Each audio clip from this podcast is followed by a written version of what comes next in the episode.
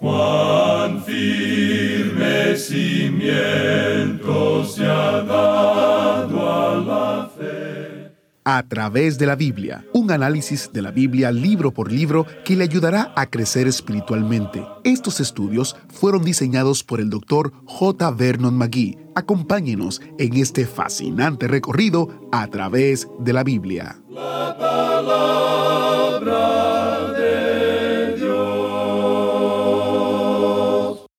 ¿Cuándo fue la última vez que fuiste un estudiante en la escuela?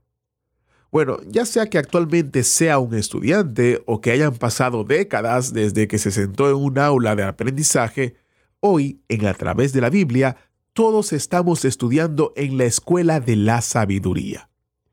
Bienvenido a través de la Biblia, el programa donde conocemos a Dios en su palabra. Soy su anfitrión, Heiel Ortiz. Antes de entrar en el estudio de hoy, un mensaje de una oyente del programa en inglés que vive en Colorado, en los Estados Unidos, que se llama Susan.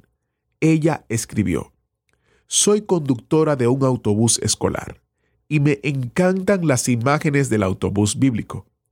Nosotros, como conductores, somos responsables de llevar y traer a los niños a la escuela de forma segura. Hay muchos peligros mientras conducimos y debemos estar alertas y conscientes de todo lo que nos rodea y al mismo tiempo asegurarnos de que todo está bien dentro del autobús. Yo relaciono esto con el Espíritu Santo siendo nuestro conductor y la palabra de Dios ayudándonos a navegar a través de todos los peligros de este mundo. Me he subido al autobús bíblico porque he intentado muchas veces recorrer la Biblia por mi cuenta sin éxito. Mi marido y yo estamos involucrados en la vida de muchos no creyentes y sabemos que este programa nos ayudará a compartir a Jesús con estas personas para la gloria de Dios. También hemos empezado a donar a este increíble ministerio. Nosotros como cristianos nunca dejamos de crecer en el conocimiento de nuestro Señor y estamos agradecidos de tener esta oportunidad. Qué maravilloso testimonio y qué bonitas palabras hemos recibido en el día de hoy. Nos alegra saber que personas utilizan el conocimiento que tienen para compartirlo con otros y que otros puedan venir a los pies de Cristo. Y también nos encanta saber que el Espíritu Santo toque esos corazones de aquellos oyentes que deciden colaborar con nosotros. Todo lo que proporcionamos, el programa en audio, los comentarios, los libritos, todo, todo ha sido provisto por las personas generosas que viajan con usted en el autobús bíblico. Contamos con las fieles oraciones y el apoyo de los que son bendecidos por estos estudios para proveer las necesidades financieras de a través de la Biblia. Como decía el doctor Magui, estamos muy agradecidos por su ayuda para poner gasolina en el tanque o un nuevo juego de llantas en el autobús bíblico para que podamos seguir rodando, llevando la palabra entera al mundo entero. Así que gracias, gracias por ser parte de nosotros. Iniciamos este tiempo en oración. Padre Eterno, qué privilegio tenemos nosotros de poder estudiar tu palabra. Qué privilegio tenemos que tu Espíritu Santo nos hable y nos ministre y nos permita conocer y desarrollar una relación personal contigo. Te pedimos que uses este tiempo para tocar corazones de aquellos que aún no te conocen y que otros podamos crecer espiritualmente. En el nombre de Jesús oramos. Amén. En este día, amigo oyente, regresamos al libro de Proverbios. En nuestro programa anterior tuvimos un estudio de palabras y creemos que eso fue algo muy importante. Llegamos ahora a un reto, a un desafío, como pudimos ver en nuestro programa anterior en la primera parte del versículo 5, donde decía, oirá el sabio y aumentará el saber. Ahora aquí en el versículo 6 de este capítulo 1 de Proverbios leemos, para entender proverbio y declaración, palabras de sabios y sus dichos profundos. Hay una declaración en la palabra de Dios que también se encuentra en el libro de Proverbios, lo cual veremos más adelante, y es algo que en realidad nos encanta. Dice así, Gloria de Dios es encubrir un asunto, pero honra del rey es escudriñarlo. Dios ha dado el Evangelio en una forma tan cristalina que puede ser declarado a viva voz, pero hay mucho de la verdad que se encuentra en la palabra de Dios que no está colocada en la superficie como si fueran diamantes esparcidos sobre la tierra. Dios nunca ha hecho eso. Dios siempre ha colocado las joyas, y lo que es de mucho valor, lo ha escondido, por así decirlo, para que el hombre tenga que encontrarlo. El hombre tiene que hacer un esfuerzo para hallarlo. El oro tiene que ser sacado de las entrañas de la tierra, así como también los diamantes. Otras cosas preciosas también tienen que ser excavadas. Y en el caso del petróleo, por ejemplo, debe hacerse perforaciones para poderlo obtener. ¿Por qué? Porque así es como Dios hace las cosas. Es para la gloria de Dios el esconder alguna cosa. Ahora, la palabra de Dios merece todo el estudio que usted pueda darle. Es decir, el Señor Jesucristo dijo, escudriñad las escrituras, porque a vosotros os parece que en ellas tenéis la vida eterna. Ahora, Él no dijo que no había que escudriñarlas. Lo que Él dijo en realidad es, escudriñad las escrituras. Usted cree que lo ha encontrado, pero aún no lo ha buscado. Usted ha estado leyendo la Biblia, pero usted no ha encontrado el verdadero tesoro que allí se encuentra. El verdadero tesoro está allí y es Cristo. Escudriñad las escrituras, porque a vosotros os parece que en ellas tenéis la vida eterna, y ellas son las que dan testimonio de mí. Amigo oyente, si usted no ha encontrado a Cristo Jesús en la Biblia, entonces usted no ha estado buscando los diamantes, usted no ha estado excavando lo suficientemente profundo para encontrarlos. Eso es lo que se nos dice aquí en el libro de Proverbios capítulo 1, versículo 6. Leamos otra vez. Para entender proverbio y declaración, palabras de sabios y sus dichos profundos. Es decir, que Dios ha colocado esas grandes verdades aquí. Y diríamos que la tragedia de nuestro tiempo es la ignorancia de la palabra de Dios que podemos ver aún en el púlpito y también en la congregación. Hace falta realizar un estudio serio y concentrado de la palabra de Dios. Hay algunos que opinan que en la actualidad uno puede leer rápidamente un pasaje de la Biblia y comprender todo lo que allí se dice. Confiamos en que hayamos podido descubrir una cosa, por lo menos en este estudio, y es que, amigo oyente, usted no logra comprender todo si no estudia profundamente la palabra de Dios. En la población de Fort Myers, en el estado de Florida, en los Estados Unidos, existe el hogar y el laboratorio donde trabajaba Tomás A. Edison. Y también existe un museo allí ahora. Una de las cosas que él estaba buscando, tratando de descubrir, era el caucho sintético. Edison tenía como vecinos a Firestone y a Henry Ford. Y uno ya puede darse cuenta por qué estos dos estarían tan interesados en ver lo que ese hombre estaba buscando, y todos estaban trabajando juntos. En ese lugar existe cientos de probetas y otros artefactos de un laboratorio. ¿Sabe usted lo que él estaba haciendo allí? Él estaba tomando todas las cosas que uno puede imaginarse para probarlas a ver si él podía sacar algo sintético de allí. ¿Y sabe dónde lo consiguió? En esa planta que se conoce como diente de león o amargón. Ahora ese sería uno de los últimos lugares donde uno buscaría caucho sintético. Pero así es como él estaba buscando o haciendo pruebas para tratar de hallar lo que él deseaba y al observar la labor que se lleva a cabo en un laboratorio de esa clase y los cientos de probetas que esta gente utiliza y las largas horas que tienen que pasar trabajando allí para tratar de encontrar algo, uno no puede menos que pensar en la poca atención que le damos hoy a la palabra de Dios, donde uno puede realizar verdaderamente pruebas, uno puede llevar a cabo estudios verdaderos. Y en el día de hoy, amigo oyente, el desafío que tenemos en el libro de Proverbios es que debemos excavar bien profundo, el desafío, el reto, es el de un estudio serio. Pablo dijo, procura con diligencia presentarte a Dios aprobado como obrero que no tiene de qué avergonzarse, que usa bien la palabra de verdad. Este es el gran desafío que tenemos ante nosotros.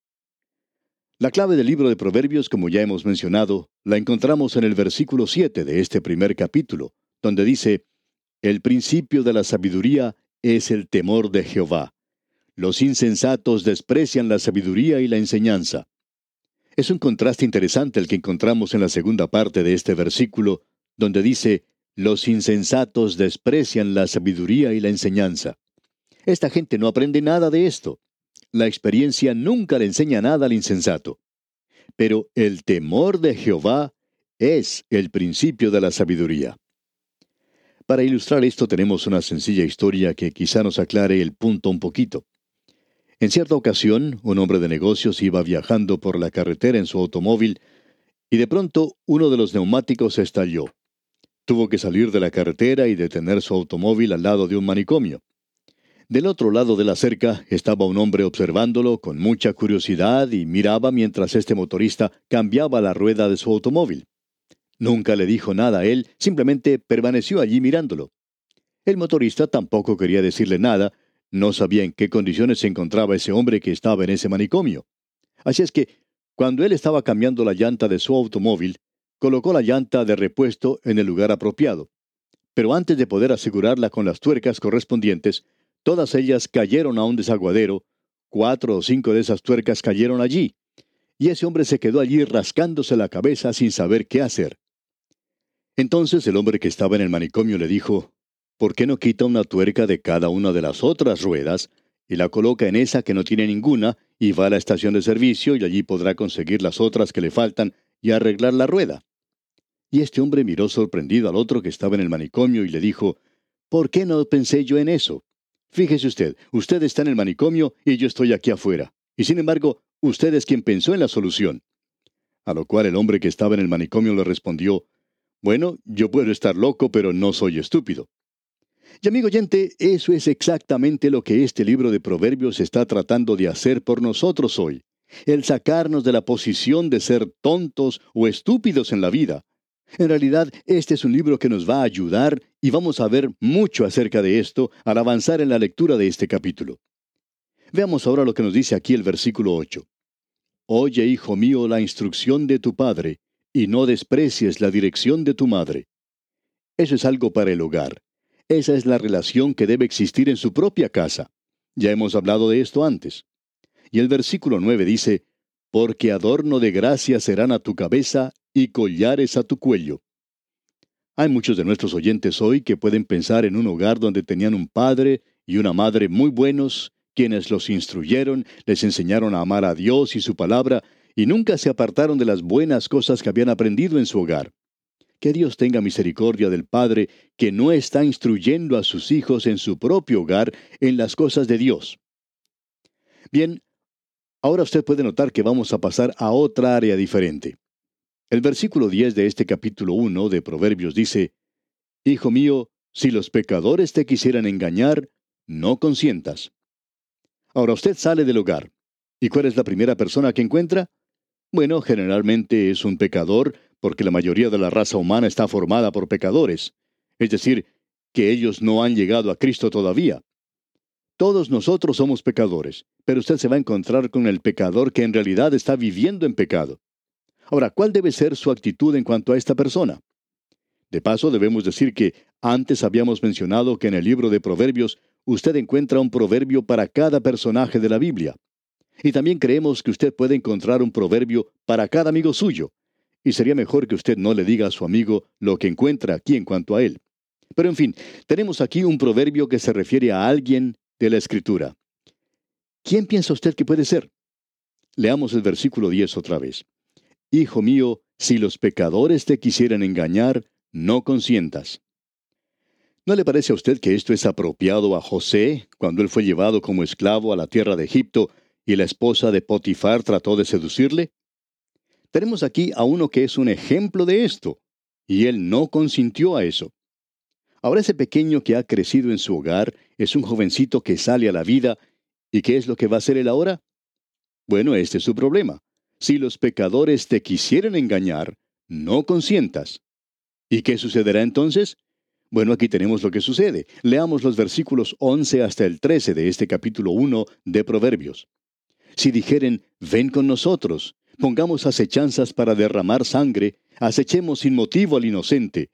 Los tragaremos vivos como el Seol y enteros como los que caen en un abismo. Hallaremos riquezas de toda clase, llenaremos nuestras casas de despojos.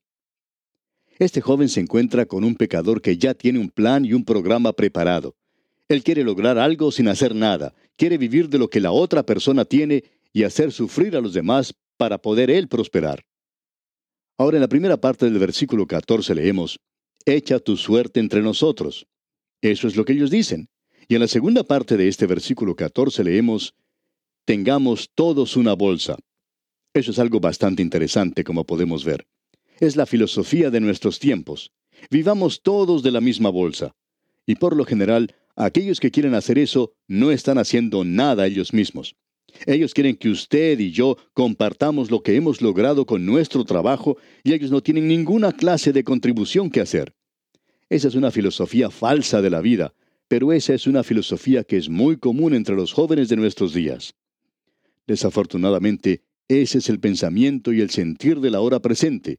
Lograr algo sin dar nada y utilizar toda clase de métodos para recibir eso. Aún métodos pervertidos, malvados. El autor de estos estudios bíblicos, el doctor J. Vernon McGee, contaba que cuando su papá falleció en un accidente, él tenía 14 años de edad, su mamá y su hermana lo llevaron de regreso a la ciudad de Nashville, en el estado de Tennessee, donde era su hogar y él tuvo que ir a trabajar. No pudo continuar en la escuela porque hacía falta dinero en la casa. Consiguió un trabajo en una ferretería que vendía de todo al por mayor. No solo vendían cosas relativas a la ferretería, sino que también vendían dulces y toda clase de cosas. Y él tuvo que trabajar en el departamento de correspondencia con otros muchachos. Bien, el doctor McGee contaba que estos jóvenes no eran muy buenos. Se habían dado cuenta que uno podía sacar de las cajas de dulces un pequeño paquete y que nadie se daría cuenta de ello ya que se vendía al por mayor. Y allí había por lo menos unas 50 cajas, digamos. Pues bien, uno podía llenar varias de ellas por uno mismo. Y el doctor Magui confesaba que el primer día él cooperó con los muchachos y que luego su conciencia comenzó a molestarle durante la noche, ya que se dio cuenta que eso no estaba bien, se había dado cuenta que estaba robando. Así que al día siguiente fue y le dijo a sus jóvenes compañeros de trabajo que él no quería seguir tomando lo que no le pertenecía, sino dedicarse a trabajar honradamente. Calculó que eso era lo mejor que podía hacer. Ahora debemos decir, amigo oyente, que es fácil caer en costumbres de un grupo como ese, por la presión que ejerce, especialmente si uno es joven, puede llegar a hacer estas cosas que no son buenas, o el trabajar con un grupo que no hace todo lo que debe hacer y en realidad no producen lo que deberían producir por el pago que están recibiendo. Es muy fácil cooperar en esa clase de cosas cuando uno es joven. Así es que este es el primer consejo que se le da al joven cuando sale del hogar. En el versículo 15 leemos, Hijo mío, no andes en camino con ellos. Aparta tu pie de sus veredas. Y eso es lo que llamamos en el día de hoy separación. Esa es la clase de separación que la palabra de Dios deja bien en claro. Salid de en medio de ellos y apartaos, dice el Señor, como vemos en 2 Corintios 6, 17. Bien, lo que Pablo estaba diciendo en ese momento era relacionado con la idolatría, pero uno lo puede aplicar muy bien a lo que estamos hablando ahora. Y Salomón está diciendo aquí que se aparte de esos amigos perversos con los que estaba. Ahora en los versículos 16 al 18 de este capítulo 1 de Proverbios leemos, Porque sus pies corren hacia el mal y van presurosos a derramar sangre, porque en vano se tenderá la red ante los ojos de toda ave. Pero ellos a su propia sangre ponen acechanzas y a sus almas tienden lazo. Cuando uno se envuelve en esta clase de cosas, eventualmente lo llevará usted a su propia destrucción. Usted está atrapado en su propia red. Y el versículo 19 dice, Tales son las sendas de todo el que es dado a la codicia, la cual quita la vida de sus poseedores. Y esta es la condenación al comienzo de la codicia. Usted y yo vivimos en una era materialista hoy. Cierto profesor en una universidad ha tomado la posición de que las universidades tienen que apartarse de enseñar ese materialismo craso del presente, que deberían regresar a la religión en el día de hoy, como dijo él. Debemos decir aquí que hay unos pocos que se están despertando. La codicia es uno de los grandes pecados de ahora, y eso es lo que se está condenando aquí. Ahora en el versículo 20 dice, La sabiduría clama en las calles, alza su voz en las plazas. La sabiduría está urgiéndole a usted a que vaya al colegio y que de veras aprenda algo, que vaya a su propia universidad. Y luego los versículos 21 y 22 de este capítulo 1 de Proverbios dicen, Clama en los principales lugares de reunión, en las entradas de las puertas de la ciudad dice sus razones. ¿Hasta cuándo, oh simples, amaréis la simpleza y los burladores desearán el burlar, y los insensatos aborrecerán la ciencia. Y eso se refiere aquí a la tontería, a la estupidez, si se nos permite la expresión. Ahora, ¿por cuánto tiempo va a ser tonto, torpe, falto de inteligencia? Cierto joven que tendría unos 20 años decía que él había estado bajo las drogas por tres años. Y este muchacho, al hablar de esa condición, repetía una y otra vez, Ah, cuán tonto, cuán estúpido era yo. Y nos preguntamos nosotros, ¿por cuánto tiempo va usted a continuar siendo tonto? Venga a la Universidad de la Sabiduría, amigo oyente. Los insensatos aborrecerán la ciencia. Y el versículo 23 continúa, Volveos a mi reprensión. He aquí yo derramaré mi espíritu sobre vosotros, y os haré saber mis palabras. Siguiendo más adelante en este primer capítulo de Proverbios, quisiéramos leer la primera parte del versículo 32, donde se nos dice, Porque el desvío de los ignorantes los matará. Es un suicidio espiritual el apartarse de Cristo. Y en la segunda parte de este mismo versículo 32 leemos, Y la prosperidad de los necios los echará a perder. Qué magnífica expresión es esta. Nos preguntamos si esto nos habla de nuestra propia situación en el presente. Estamos en una sociedad de afluencia. Nosotros catalogamos a cada hombre según lo que tiene en el banco, o según la casa donde vive, o el automóvil que maneja. ¿Estamos disfrutando nosotros la prosperidad de los insensatos? ¿Estamos viviendo en el paraíso de los tontos? Qué tremendo es lo que encontramos aquí en este libro de Proverbios, amigo oyente. Y el último versículo de este capítulo 1 de Proverbios, el versículo 33, dice, Mas el que me oyere habitará confiadamente y vivirá tranquilo, sin temor del mal. Ah, amigo oyente, cuánto necesitamos hoy aprender a oír, a oír como conviene la palabra de Dios. Y no solamente a oírla, sino también a ejecutarla, a cumplirla, a obedecerla. Solo así podremos vivir confiada y tranquilamente sin temor del mal. Quiera Dios ayudarnos a alcanzar esta sabiduría que Él quiere darnos. Y amigo oyente, aquí vamos a detenernos por hoy. Dios mediante, en nuestro próximo programa, continuaremos con este estudio de Proverbios y comenzaremos con el capítulo 2, que de paso le sugerimos leerlo para estar así familiarizado con su contenido. Le invitamos pues a acompañarnos. Será hasta entonces, amigo oyente, que la sabiduría de Dios ilumine su vida a cada paso es nuestra ferviente oración. Muchas gracias al maestro Samuel Montoya por guiarnos y dirigirnos en el estudio bíblico de hoy. Si usted desea dedicar un poco más de tiempo al estudio de hoy o compartirlo con un amigo, visite nuestro sitio web a través de la biblia.org barra escuchar, donde puede escuchar gratuitamente o descargar la aplicación. Además, somos sociales. Estamos en Facebook, Twitter e Instagram y tenemos una comunidad vibrante de oyentes que nos siguen en esas plataformas. Les animo a que se una a nosotros. Soy Geyel Ortiz y si Dios lo permite estaré con usted en una próxima entrega de su programa a través de la Biblia.